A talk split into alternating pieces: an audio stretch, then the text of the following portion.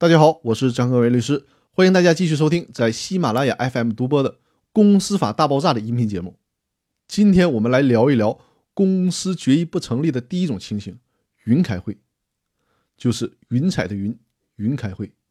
这是一个梗了，就是强调它是一个虚拟的、压根不存在的会。那什么是公司决议不成立呢？就是缺少了成立的要素。当公司决议缺少成立的要素的时候，就属于决议不成立。也就是说，属于不成立的决议。大家记住一点：为了司法解释上的便利以及司法实践中方便审判，所以说我们所说的决议不成立，既包括了决议不存在，也包括没有形成有效决议这两种情形。大家要记住这一点。那现在我就来带大家了解一下公司股东会、股东大会、董事会决议不成立的具体情形。公司决议不成立的第一个情形是没有召开股东会或者股东大会、董事会。所有的决议都是虚拟的。我在开篇的时候也调侃了这种决议，叫云决议。我就遇到过这种情况，是我办理的一个案件，公司的一个股东也是公司的法定代表人，掌握着公司的印章。那请允许我还把他叫做隔壁老王吧，不是，是隔壁老王。那说王不说八，文明你我他。我的这个案子里面，公司一共五个股东，在其余四个股东完全不知道的情况下。这个掌握着公司印章的隔壁老王就自己弄出了一个所谓的股东会决议，内容是决议公司的所有股东提前履行出资义务。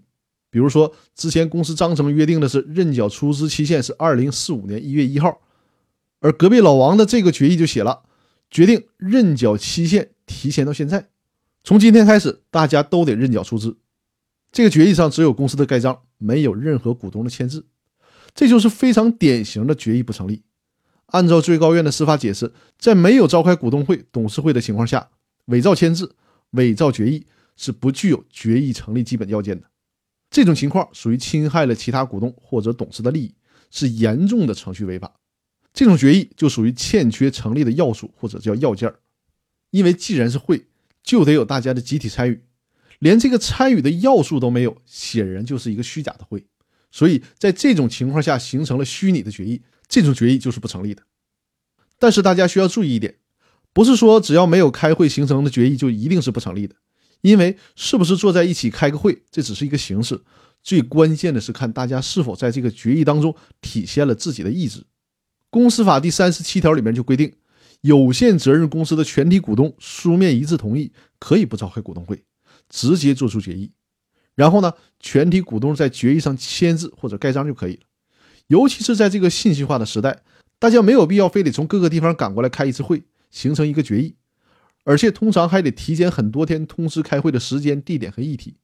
股东们为了方便起见，全体股东在微信群里面开个会讨论一下，然后形成一个决议，大家分别签字之后呢，快递给公司，或者是干脆搞个电子签字都是可以的。所以呢，决议不成立，缺少的要素是股东的参与，而不是非得搞一个形式上的会议。这个大家需要格外注意一下。那好，关于公司决议不成立的第一种情形，我们就聊到这里。有关公司决议不成立的第二种情形，我在明天会和大家继续分享。那好，谢谢大家的收听。